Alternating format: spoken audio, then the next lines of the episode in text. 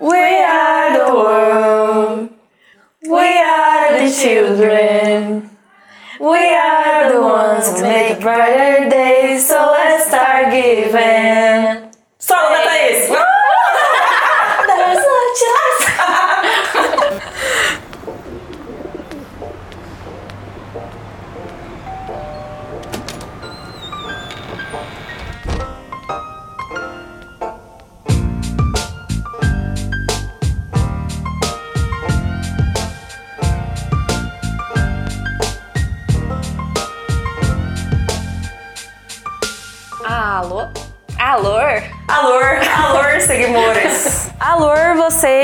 Ouvintes do Sala Delas! Estamos aqui gravando mais um episódio desse que é o podcast da Revolution, que é feito só por mulheres. Hoje nós temos duas convidadas especialíssimas. Uma delas vocês já conhecem, que ela está sempre aqui com a gente no podcast, que é a Thaís Peixe. Todo podcast tá por aqui e vou continuar aqui.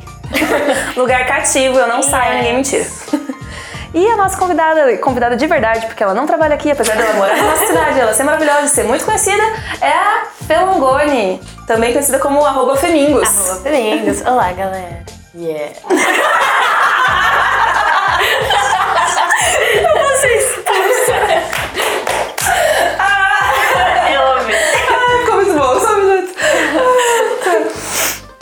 pessoal que não conhece vocês ficar sabendo, se apresentem um pouco, falem um pouquinho o que vocês fazem e tudo mais. Divulguem suas redes sociais, seu site, suas lojinhas. Tá. Oi, gente. Meu nome é Thaís Peixe. Eu sou professora de modelagem 3D em Maia, aqui na Escola Revolution. Também sou produtora e generalista 3D na Fish Films. E é isso aí, mais um episódio. Me sigam no Instagram. Mentira. Mentira, Nem segue nela, nem vou aceitar você. Oi, gente, meu nome é Fernanda, então pode me chamar de Fê. Eu sou estudante de design e criadora de conteúdo digital, então eu sou a dona do canal Femingos, então é só procurar Femingos em todas as redes sociais. E eu gosto de falar sobre criatividade e eu tento também democratizar um pouco do ensino da arte, do design, criatividade geral. E eu acabo de lançar a minha loja. Preciso pagar boletos, então aqui vai uma divulgação. É, o Femingos Empório Criativo está sendo lançado, então queria deixar aí o convite para vocês conhecerem. É só ir em www.femingos.com.br. Nossa, quando a gente tem um site com o nosso arroba é porque a gente tá muito famoso, né? eu tô gente? nojenta. E eu, hoje desse podcast, Gabriela Antônia Rosa, sou produtora do Topia Art Experience, evento de arte maravilhoso que vocês já devem conhecer. Se vocês não conhecem, conheçam no arroba TopiaCWB, porque a gente aqui da Revo organiza com toda dedicação, empenho e esforço pra vocês essa coisa maravilhosa, que vai ter sua próxima edição agora em junho de 2019. Hoje eu estou aqui reunida com essas princesas para falar de um tema que é super importante para todo mundo que trabalha com arte, que é criatividade. A já falou que ela é pós-doc em criatividade, com a descrição que ela fez dela mesma agora há pouco. Então ela vai ter muitas opiniões aqui para emitir. E, né, a Thaís também, como trabalha aqui com a Revo, e a gente tem a produtora e outras, sei lá, 65 empresas que têm a ver com criatividade, também tá super dentro dessa área e vai conseguir conversar com a gente sobre esse tema. Então acho que eu vou começar perguntando, porque como eu sou o host dessa badaga, eu tenho esse direito de não responder e só fazer perguntas, ok?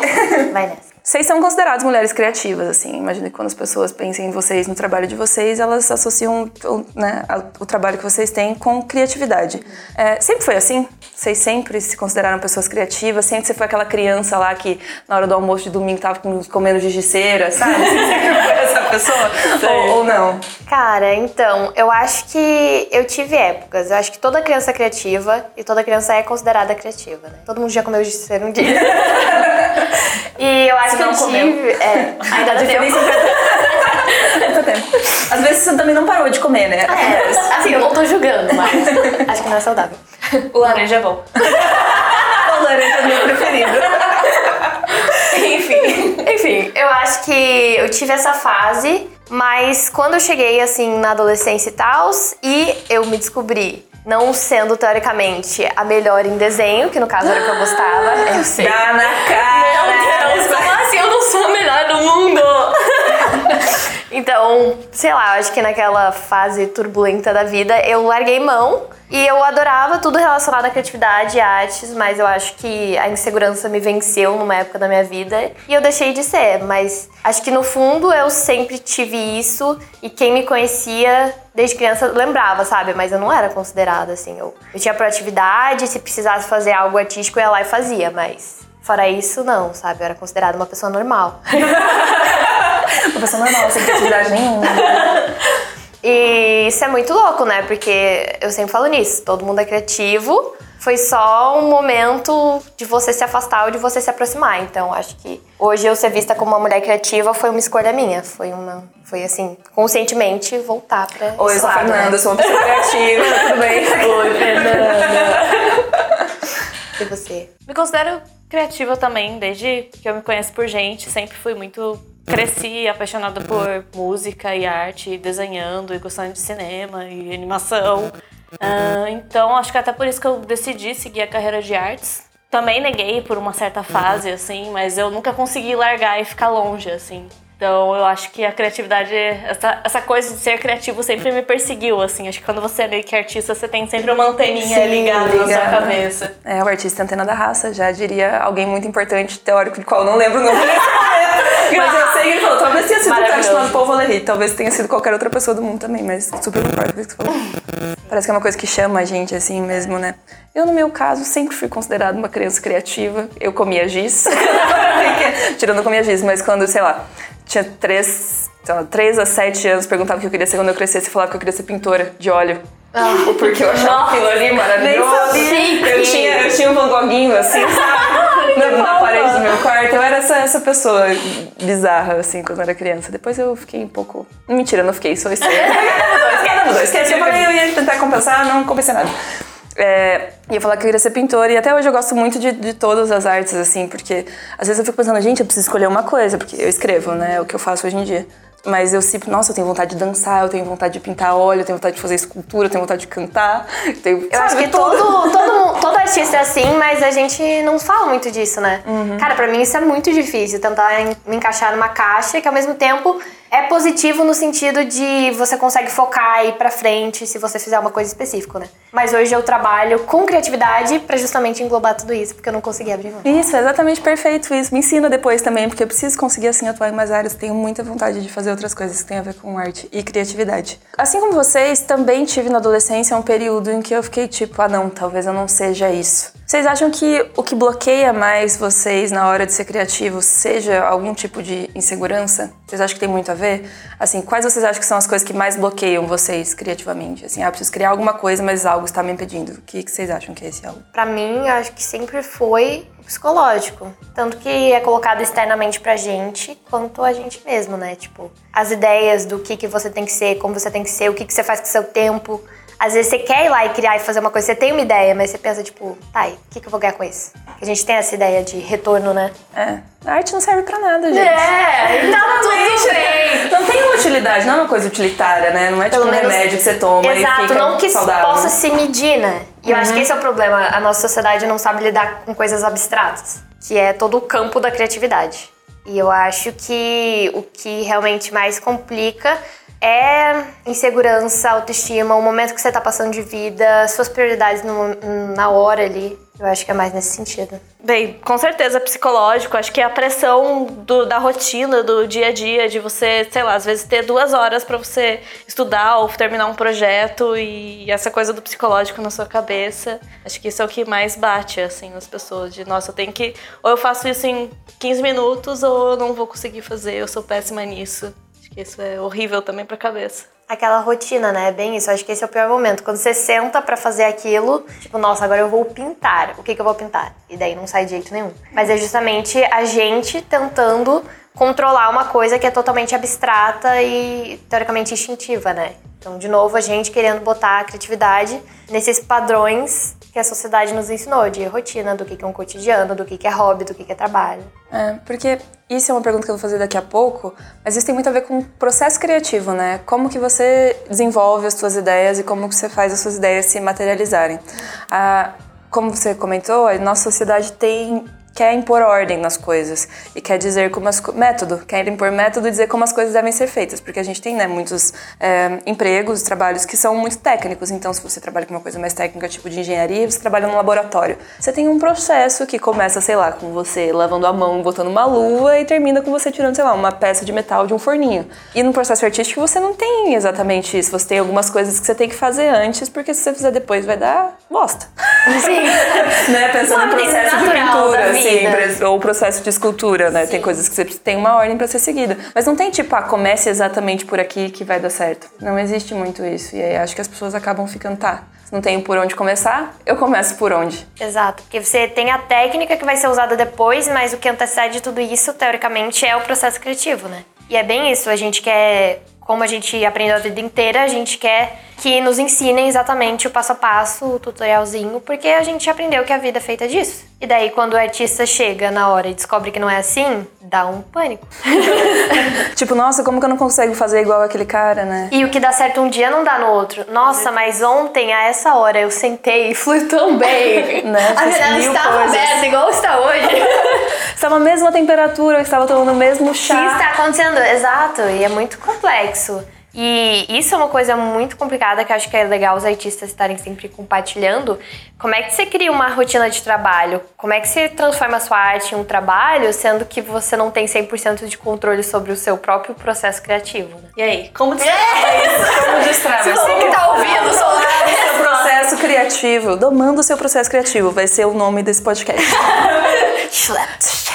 que isso, né? Criatividade não é, não é uma ciência exata, né? Eu acho que é muito questão de erro, tentativa e erro, assim. Então, acho que é algo que a gente sempre repete de, sei lá, se você não tá conseguindo, vai lá e tenta fazer alguma coisa que se você continuar persistindo, talvez alguma coisinha lá no fundo, lá no fundo você consiga reaproveitar, assim. Eu, talvez não também. Ou talvez mas, não, mas tudo bem. Tudo bem, se não aprendeu nada, tudo bem. De né? novo, o psicológico do artista torturando ele, né? Ai, com certeza. Exatamente, é, é muito medo de errar, né? Tipo, ninguém quer errar. É óbvio que ninguém quer errar, mas tão gostoso, né? Dar aquela chorada, assim. Nossa, hoje eu fracassei. Tão bom, importante Ai, pra formação do caráter do ser humano dar uma erradinha às vezes, gente. Vamos sem medo, né? Eu não, não sei onde eu li sobre isso, mas eu li alguns tempos atrás, justamente um cara falando da importância do erro e como, de novo, toda a nossa sociedade, eu odeio falar desse sentido, sabe? Sociedade. Ai, a nossa sociedade. Ai, meu Deus, é tão difícil pra mim que vivo em outro planeta. é, mas essa é a verdade. A gente aprende, de novo, desde sempre, que errar não é tá ruim. certo, é ruim, é vergonhoso. Sendo que é assim que se aprende, todo mundo fala, gente, é no erro que você aprende, não é acertando. Acertando você ganha confete, que não te ensina nada. Absolutamente nada. Você só fica a não ser que é muito ruim de tirar do cabelo depois. Viu só? É uma analogia para a humildade. Sejamos pessoas humildes, erremos, tá tudo bem. Ninguém vai te julgar, talvez passa. um pouquinho, mas... Mas é isso. Não, e aí a gente fica comparando o nosso processo criativo com o processo criativo de outras pessoas fica tentando se encaixar naquele molde, assim, né? É muito legal você ver como outras pessoas criam, né? Ver, tipo, vídeos, assim, documentários sobre como pessoas criaram coisas. É muito interessante, mas eu acho que o problema começa quando você começa a querer impor aquilo para você. Acho que você tem que meio que, tipo, tentar ver do processo criativo das outras pessoas o que funciona para você e o que não funciona. Vou dar um exemplo para ficar uma coisa mais concreta. Eu escrevendo tenho é, essa característica, faz parte do meu processo, que é eu penso muito antes de escrever, mas quando eu sento para escrever é tipo de uma vez assim, vem o texto inteiro na minha cabeça, do começo, meio e fim, e aí depois eu só tenho que ficar uns dias sem olhar para aquilo e dar uma revisada, entendeu? Mas tem gente não, tem gente que consegue começar a criar sem ter nenhuma ideia elaborada na cabeça e aquilo vai tomando forma conforme a pessoa vai construindo. Não acho que seja uma coisa muito fix, fixa assim também. Você pode, é, eu mesmo tendo essa característica que eu sei que é mais comum dentro do meu processo de criação, também tem coisas que eu comecei com uma frase, daí depois eu voltei, daí aumentei, diminuí, cortei, que me levaram para outros lugares. Mas, no geral, eu sei que é assim que eu funciono. E aí eu vejo escritores falando sobre, tipo, os processos de criação e como eles pesquisam com cores, etc, etc. E é muito legal, mas eu consigo reconhecer já em mim que eu não sou assim. E eu acho que isso faz parte do meu processo. Como que é isso para vocês se comparar? Como é que vocês funcionam? Como que é o processo? É, o que compõe o, o processo criativo de vocês, assim, etapas? Então, eu acho incrível também saber do processo criativo dos outros. Eu tô sempre buscando isso. E essa é uma dica que eu também falo pra galera que quer crescer em rede social. Eu acho que todo mundo aprecia um bom processo criativo. Se você trabalha com arte e é justamente isso que você quer divulgar, mostra isso para as pessoas, porque olha como é, assim, enriquecedor, né? Você conhecer a realidade do outro. Você falando aqui pra mim, eu fiquei maravilhada. Imagina eu sentar e vir o texto inteiro. Eu achei muito J.K. Rowling dessa tarde. Já veio sete livros. Mas eu acho incrível, mas de novo, bem que você falou, assim, é o do outro, não é o seu. E aí, para descobrir qual é o seu, né? E até hoje eu não saberia descrever, eu acho que meu processo em etapas, porque eu também, de novo, eu trabalho com coisas muito diferentes. Um dia eu tô escrevendo um roteiro para um vídeo, outro dia eu tô desenhando. Cada um funciona de uma forma diferente, eu tô meio que flutuando ali naquele meio. Mas uma coisa que eu já tento não me cobrar é, em relação a isso, eu sempre via o processo criativo dos outros parecendo uma coisa tão limpa, tão bonita, e o meu não é assim, o meu não é estruturado, sabe? É uma bagunça. É tipo, antes de dormir veio uma ideia e ela vai ficar lá por às vezes duas semanas paradas, do nada eu desenterro ela, começo loucamente e vou pra faculdade, volto e escrevo no meio da aula. Então não tem uma linearidade, sabe? Aquela uma coisa que eu pudesse passar inspiradora assim, que de novo, eu sou apaixonada por processo e gostaria também de compartilhar. Mas essa é a beleza da coisa toda, né? Eu tô cada dia descobrindo, tentando mapear para me conhecer mais. Também é um processo de autoconhecimento, né? Eu não necessariamente vou fazer alguma coisa com aquilo, desconhecendo o meu processo criativo de novo. Eu não acredito que eu consiga replicar ele, mas eu tenho dicas para mim mesmo. Por exemplo, eu tenho que anotar minha ideia. Se eu não anotar minha ideia, ela não vai para frente. Tem gente que consegue guardar coisa na própria cabeça, eu não consigo. Tem gente também que acredita que se você esquece uma ideia é porque ela não era tão boa. Várias vertentes Foi desses pensamentos. Eu, eu sou meio assim também, tipo, ai, universo, levanta. Exato. Exatamente. Se você trouxer de volta pra mim, é porque realmente eu devo fazer isso, né? Você precisa de uma prova espiritual, cósmica, de que é uma ideia boa, assim. Só você não consegue dizer, né? Inclusive tem um livro muito bom chamado A Grande Magia. Não sei se você já conhece, é da escritora de Comer, Rezar e Amar, que é só sobre o processo criativo dela, basicamente, sobre a escrita dela, e ela encara de uma forma muito mística, então é muito legal. Ela acredita em um reino de ideias e que se uma ideia você não aproveita ela, ela vai pra outra pessoa. Aí não. Daí eu, eu anoto, sabe? Eu, eu pego ela. É minha, E também uma coisa que acontece muito de duas pessoas terem a mesma ideia. Ela Ao também traz tempo, isso. Lugares diferentes do mundo. Cara, ela teve uma ideia para um livro super específica, que inclusive se passava aqui no Brasil, na Amazônia, e conheceu uma autora que era que ela era muito que era também muito famosa e que era a ídola dela, e a mulher estava escrevendo a mesma história que ela. Nossa. E aí? Gente, e a decepção? E aí faz o quê? Cara, então, ela era tão evoluída e ela tava tão. Assim, ela tinha tanta crença nesse processo criativo dela e na crença em relação à criatividade que ela aceitou que a, ela não. Ela não deu a atenção devida para aquela ideia e a ideia foi pra essa mulher. Nossa, a ideia é como uma entidade Aham, mesmo, assim, que está super. presente aqui e você dialoga É com aquela ideia. é muito interessante esse coisa. livro. Se você não conversa com aquilo, não sai. Nossa. Gostei. Então.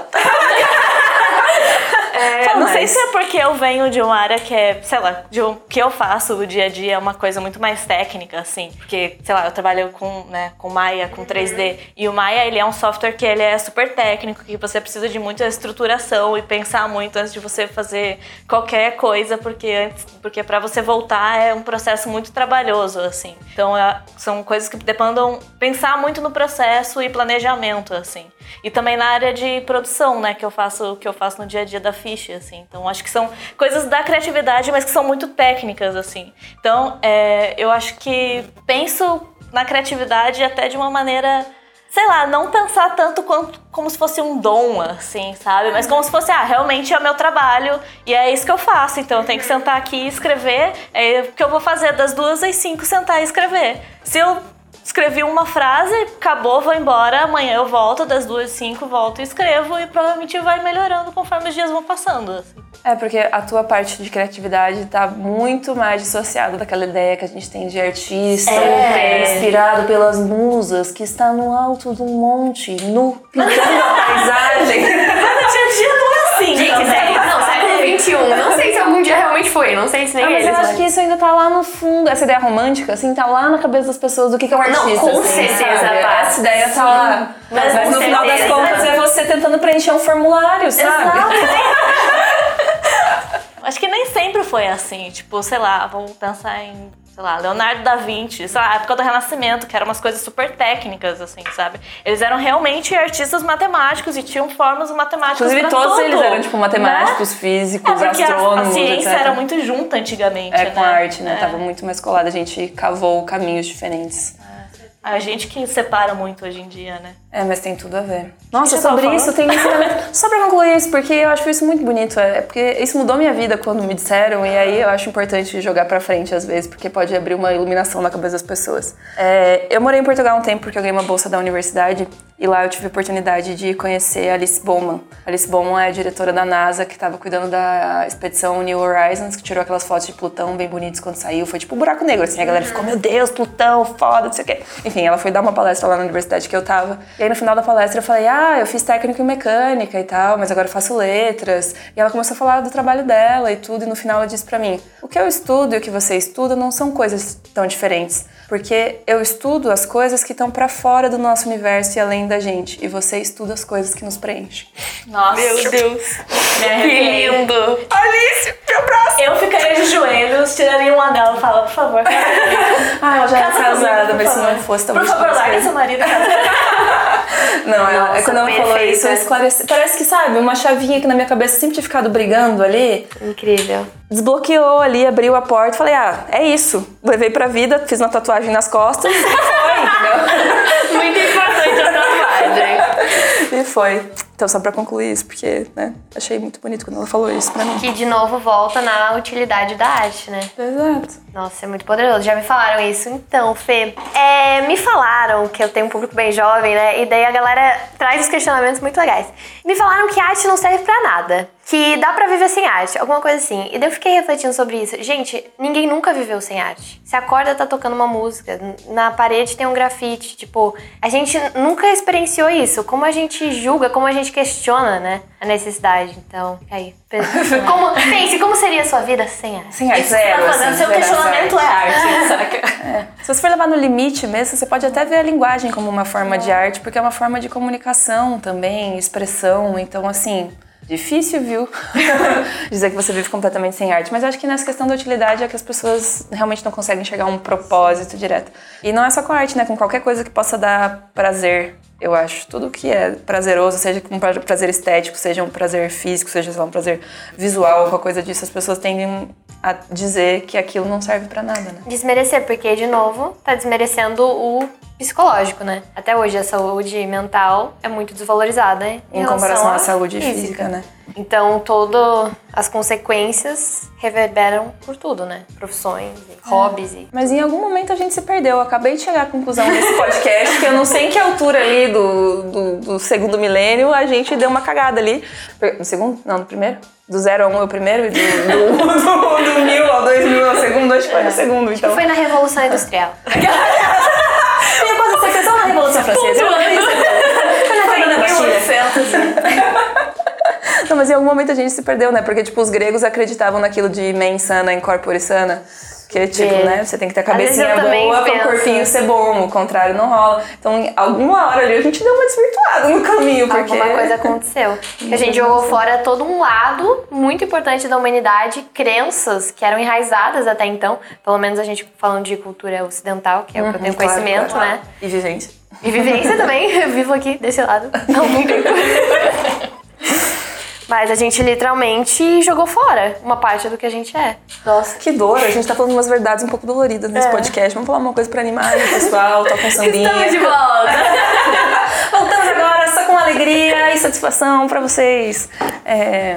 Mas isso é muito legal, a gente tá aqui hoje discutindo isso, mulheres discutindo isso, e trazendo de volta. Quem tá escutando já está mais ciente de que existe uma parte de si mesmo, a criatividade, que pode explorar, e que eu acho que tá muito, realiza tá muito ligado com realização pessoal. Ah, com certeza, tá ligado com realização pessoal. Vai atrás dos seus sonhos.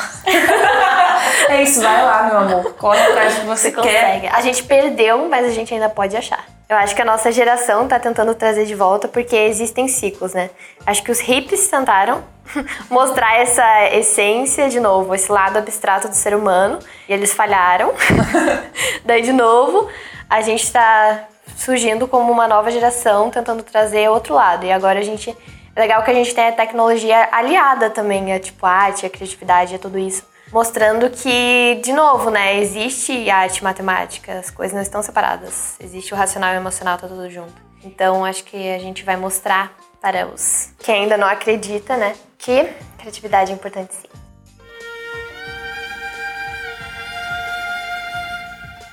É louco isso que você falou das redes sociais serem uma aliada. Nessa questão da gente realmente dialogar com as pessoas e se demonstrar criativos para as pessoas. Teve uma cineasta que morreu faz pouco tempo agora, belga, que é a Agnes Varda. E eu tava vendo um documentário dela outro dia e ela fala um negócio muito louco que é eu filmo minhas coisas para mostrar para os outros, porque eu quero conversar com as pessoas. Por que, que eu vou filmar e deixar em casa? Sabe? E quando ela falou, foi tipo, é óbvio que a gente faz as coisas para criar, para dialogar com as pessoas. Tem coisa que a gente faz pra gente e tal, mas é uma forma da gente dialogar com a gente mesmo, às vezes, para entender o sentimento, entender o que, que tá rolando ali, entendeu?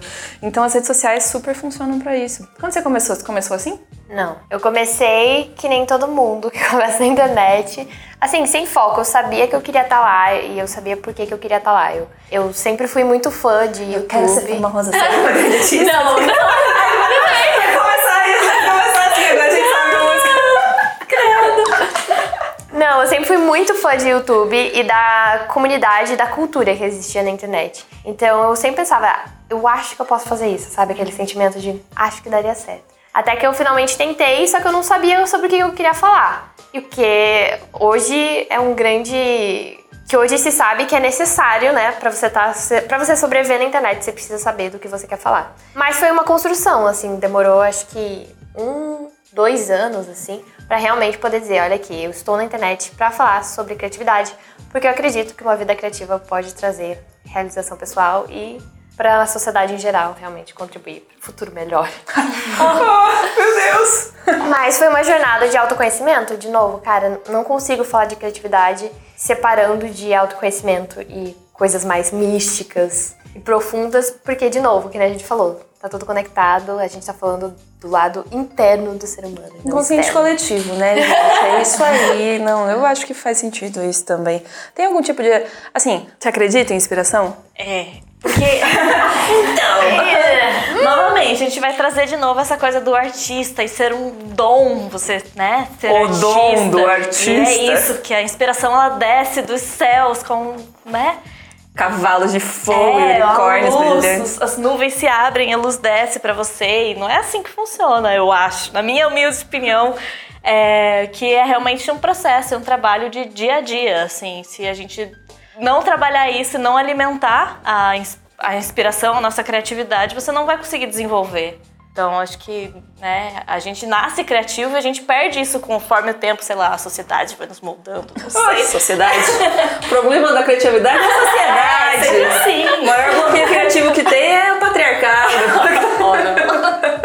Aqui na Rio a gente acredita muito na prática, né? Principalmente porque tem alunos que eles querem fazer, tra querem trabalhar com arte e eles meio que se frustraram e foram para outras áreas e com uma certa idade, eles viram que eles não conseguiam aquela coisa do artista, você não consegue ficar longe, e aí voltaram. Então eu acho que é uma coisa que a gente tem que trabalhar no dia a dia, assim. Te fiz essa pergunta porque eu acho que a relação que a gente tem com a inspiração é mais ou menos o que a Fê falou antes sobre a entidade ideia ali. Né? A inspiração não, não vem ali, você tem que ir atrás dela, você tem que dialogar com ela. E, tipo, veio uma mínima coisinha na tua cabeça, você tem que começar a puxar o fio né? E aí você vai puxando esse fio e você vê o, qual o comprimento desse fio. Às vezes ele é bem curtinho, às vezes você dá uma puxadinha assim, opa, acabou o fio. Às vezes é um novelo de lã enorme que você puxa por anos e anos e anos e anos. Ele não acaba, você fica naquilo e não para, né? A gente, por exemplo, está desenvolvendo um curta faz cinco anos.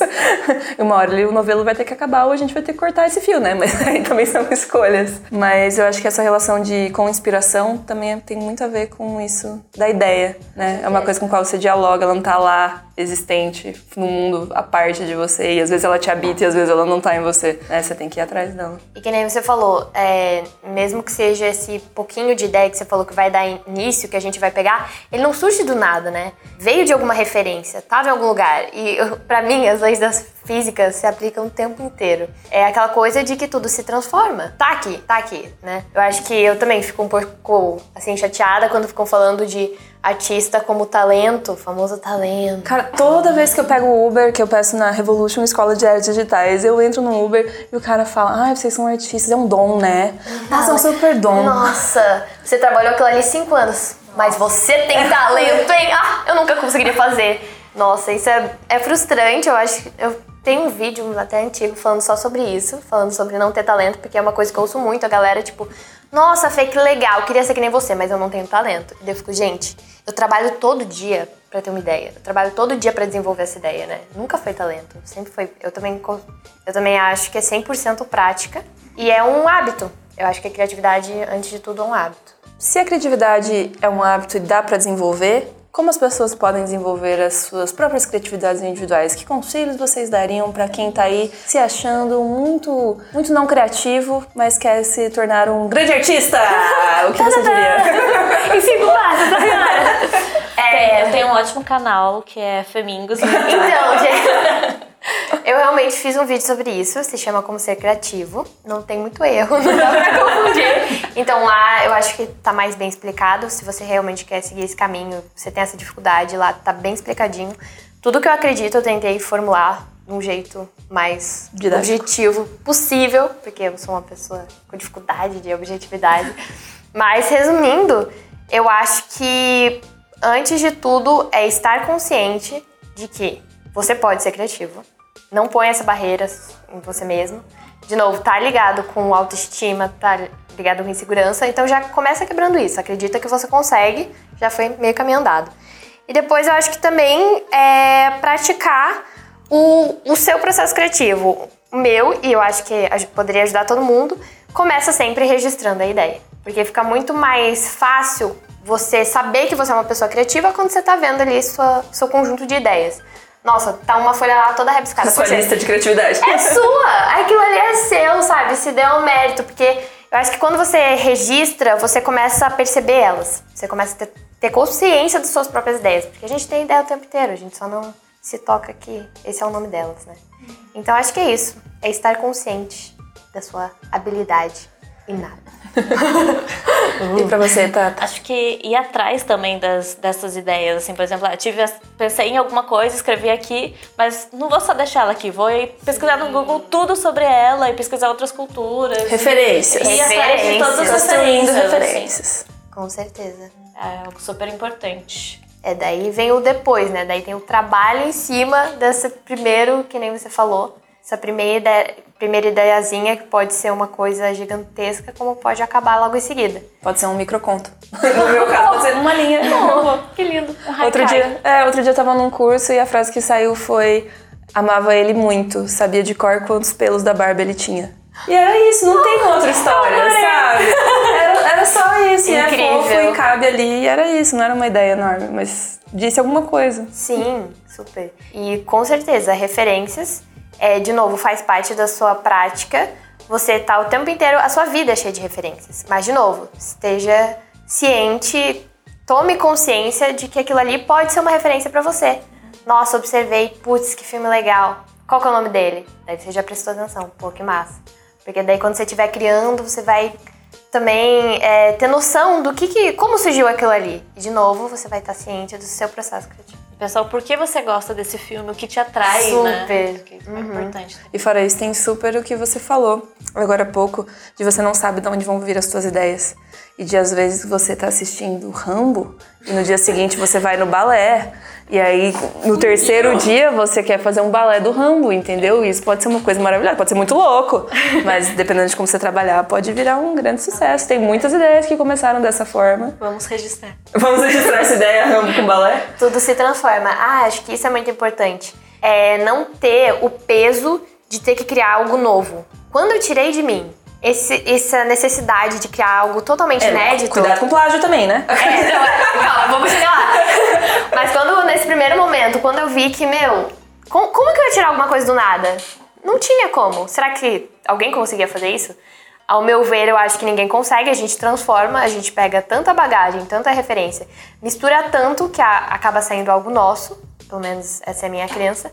Mas, de novo, muito importante, pelo amor de Deus, espere para compartilhar quando for algo seu, quando você viu que já não se assemelha a mais nada. Daí é uhum. é seu. Faz muito sentido. Acho que a gente tem uma opinião bem parecida sobre isso, né? A gente devia chamar alguém assim, tipo, ah não, eu acredito em inspiração sim. eu rezo todo dia e Deus me atende, Deus vem pra mim. Deus e é da daí- imaginação. E é ele que vem pra mim e é assim, porque é assim que eu tenho ideias. Né? A gente concorda muito tudo. É, vocês estão falando né, de YouTube e tal. Tem uma amiga minha que tem um canal também, o nome dela é Sheila Manioto. E ela ganhou um prêmio muito importante de literatura, que é o prêmio Sesc e tal, por um livro chamado Desesterro. E ela fala no canal dela sobre escrita especificamente e criação de personagem, o que talvez seja interessante pro nosso público aqui, porque ilustradores, criação de personagem, tudo a ver. E aí ela fala que quando ela vai escrever, ela acessa Tipo, tipo como se fosse nosso inconsciente coletivo mesmo. E tira desse lugar, assim, as vozes que ela precisa dar pros personagens dela. E uma coisa que ela fala que é muito legal é que, assim, cara, eu mesma, a minha existência é um negócio muito limitado. Por que, que eu vou ser eu mesma se eu posso ser qualquer outra pessoa no mundo? Eu acho isso muito legal. Então sigam a Sheila também. Já que a gente tá tá dando indicações aqui, a Sheila fala coisas muito sábias. É, ela, tipo, ela vira tarô, sabe? Ela tem umas coisas muito místicas e maravilhosas quando ela fala. E o livro dela é perfeito. Desesterro que chama. Se vocês gostam de ler, fica aí a indicação também. Sério. Ela fala bastante sobre criatividade e eu gosto das coisas que ela fala. É que eu acho que tá associado, né? Você não consegue buscar a criatividade e não, acam- e não ampliar a sua visão. Eu não sei como essas coisas se relacionam, mas eu acho que não dá pra separar. Uma pessoa não tem como ter uma cabeça pequena, uma cabeça fechada e ser criativo. Então eu acho que é nesse sentido. Você vive no seu mundinho e você olha pra fora. E daí que começa a vir a criatividade. Nossa! Maravilhoso. Fechou. Maravilhoso, é isso. Parem de olhar pro próprio umbigo de vocês e vão viver a vida um pouco. Tem uma coisa que eu acho muito poderosa. Vou deixar essa reflexão aqui.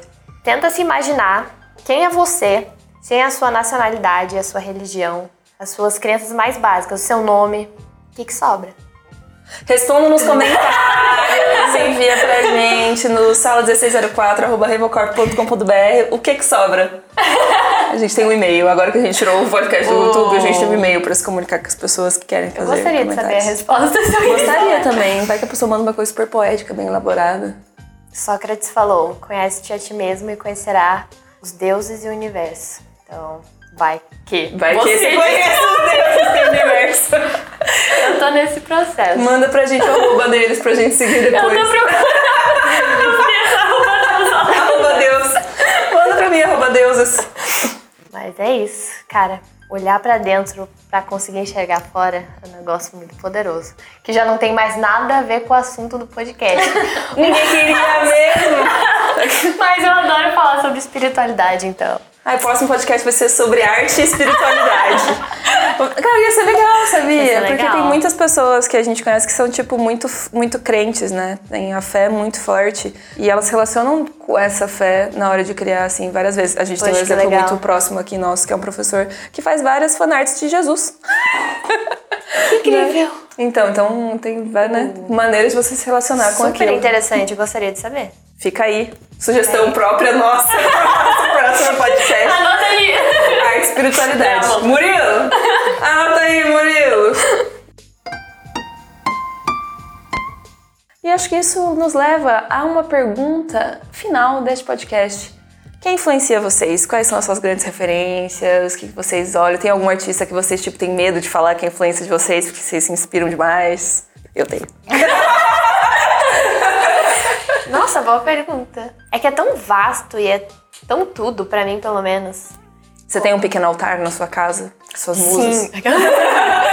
Não, mas acho que na nossa cabeça sempre tem.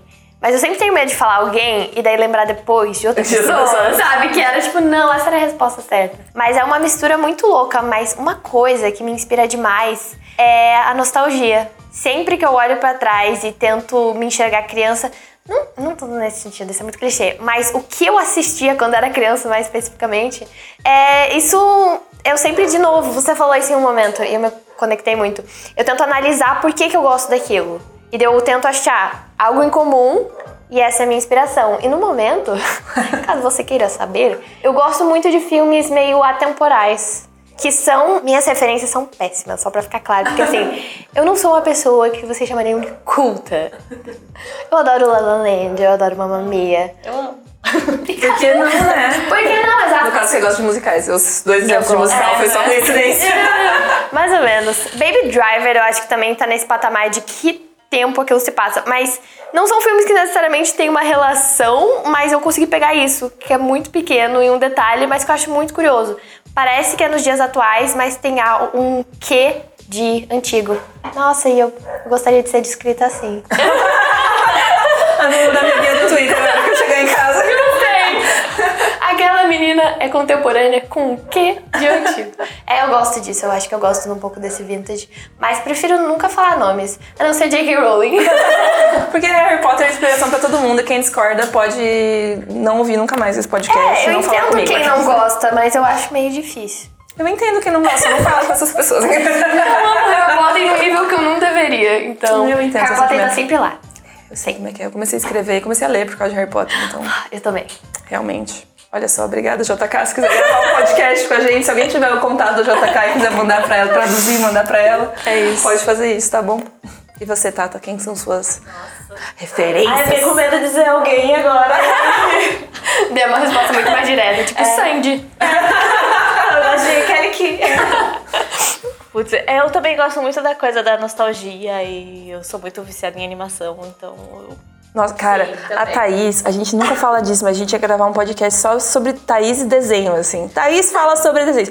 Não conheço ninguém que assista tanto anime e tanto desenho quanto a Thaís, gente. E olha que o Rainer trabalha nessa escola aqui também, entendeu? Então é complicado. Então eu, eu tento buscar referências e estar sempre assistindo tudo que eu posso em questão de animação, que é o que eu consumo diariamente, assim. Então fugir um pouco dessa coisa de Disney, Pixar e tentar achar produtoras francesas ou sei lá, ir pra essa coisa mais oriental e pros animes e estúdios sabe, japoneses, gosto muito. Ultimamente tô muito na vibe de co- novelas coreanas.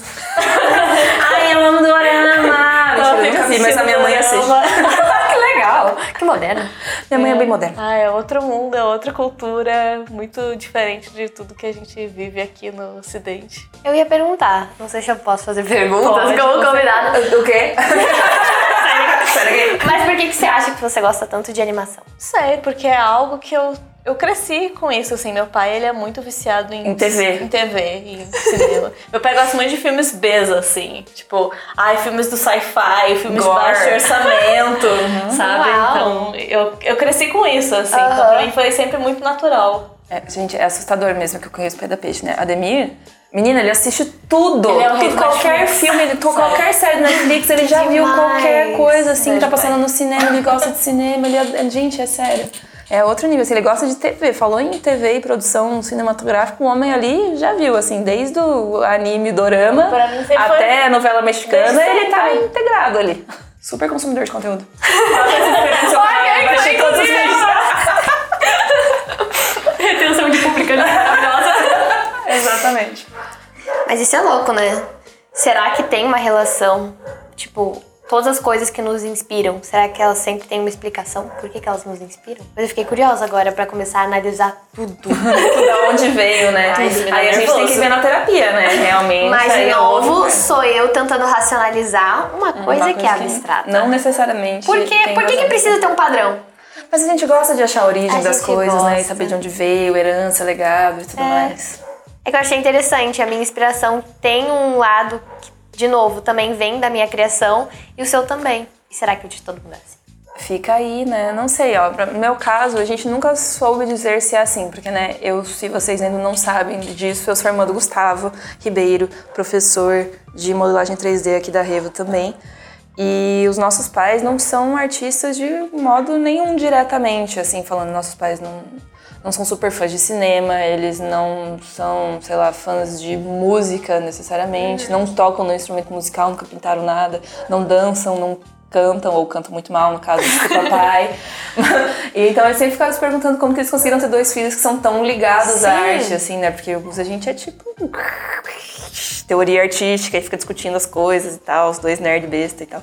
Então eles, a gente, tipo, não, não sabe como foi, assim, que rolou isso. Às vezes eles ficam tipo, nossa, como é que pode ter criado dois É bacuri desse jeito, mas sabe? talvez a criação de vocês dois um com o outro. Não Também. necessariamente que é uma coisa dos pais. Eu também acho que não vem necessariamente dos meus pais. Mas de algum. A gente tem uma fascinação pelo nosso crescimento, por algum motivo, né? Pelo que ficou pra trás. Então talvez tenha alguma coisa ali. hum, que vocês viveram É. que transformou.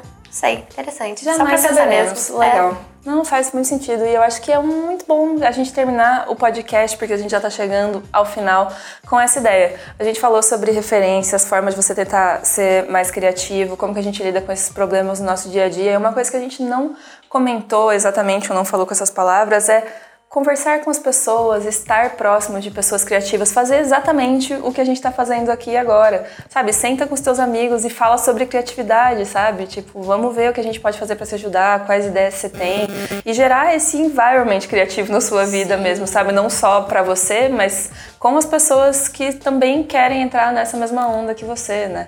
E é o que a gente fez agora, você só não precisa gravar um podcast. Ou, ou grava também, também e abre um podcast e fala só sobre criatividade, que seria ótimo, mas eu acho que é super importante a gente se relacionar com pessoas criativas e se inserir em ambientes criativos. Com certeza. Já tô me sentindo muito mais criativa, na verdade, depois disso. Eu vou sair daqui e vou escrever um livro, não sei Mas vocês. eu acho que é muito poderoso. Não, acho que daria pra chamar de uma energia aqui. Não sei. Meus cristais? Eu já vou começar. Mas até no meu canal é isso que eu tento. Eu acho que não, a pessoa que assiste uma vez não consegue enxergar isso, mas o meu objetivo fundamental, eu acho que é realmente criar essa comunidade. É contaminar as pessoas com essa criatividade, porque é assim que vai todo mundo se ajudando, de novo. Né? Um leva o outro e vai carregando.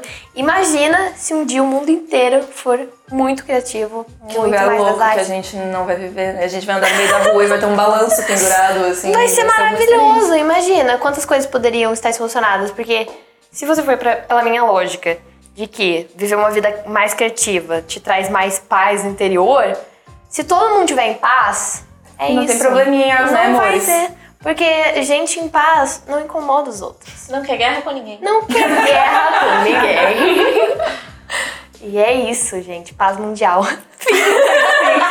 Acabou. É isso aí, se queremos criatividade é paz mundial. Eu sou uma youtuber disfarçada, mas o que eu realmente quero é a paz mundial. Esse tempo inteiro. Uma coisa nada a ver, mas que eu queria compartilhar aqui. É, quando eu era criança, eu queria ser espiã. Você assistia três dias demais também. com certeza. Eu era. Ah, mas todo mundo era meio Então, Chloe. será que... eu queria ser a Sam. Ah, é porque assim, era super Vocês não queriam ser a Sam? Todo Às mundo que eu vezes. conheço queria ser a Sam. Às vezes eu gostava Eu era total Mas eu achava ela, eu 100%. achava ela Eu sou muito 100% Chloe. Oh, meu Deus. Que bom, a gente já Eu acho que era distribuir. misto das duas, assim. Ninguém Porque- queria ser a Alex. Não, tadinha. Ai, que pena. Mas então, a Sam, ela era muito autoritária e eu sou muito autoritária, entendeu? Então eu brigava com a autoridade dela. Não dava, não dava pra mim, entendeu? Tinha que ser eu. A gente tava falando três Não sei, mais. três vezes Não, mais. é, eu só trouxe o fato de ser espiã porque eu acho que. Será que eu realmente cresci? Porque, como espiã, eu só queria o quê? A paz mundial. E agora eu sou adulta, eu sou youtuber e eu quero o quê? A paz, paz mundial. mundial. Então. Essa, essas eram as relações, mas. Isso não necessariamente convém ao episódio. Nesse clima de paz mundial, ou talvez só aqui dentro dessa sala nesse momento até o Frila entrar e começar a latir, a gente vai encerrar esse episódio do Sala Dela. A gente espera que vocês tenham gostado. Se vocês têm comentários, feedbacks de toda ordem, qualquer reclamância ou amorzinho que vocês queiram enviar para a gente, vocês podem escrever para o sala1604@revocorp.com.br. Inclusive vou deixar instaurado aqui que eu quero um e-mail do Sala Delas, ok? Porque brincadeira, não precisa. Pode mandar para o sala1604.revocorp.com.br que a gente vai ler todos os seus comentários, sugestões que você tiver a fazer sobre esse podcast. Queria muito agradecer a presença da Fê e da Thaís aqui hoje. Muito obrigada, são sempre muito bem-vindas. tá Quando quisermos dialogar sobre arte e espiritualidade, vocês estão novamente convidadas. E é isso, gente. A gente se vê no próximo Sala Delas. Uhul! Tchau! Tchau! tchau.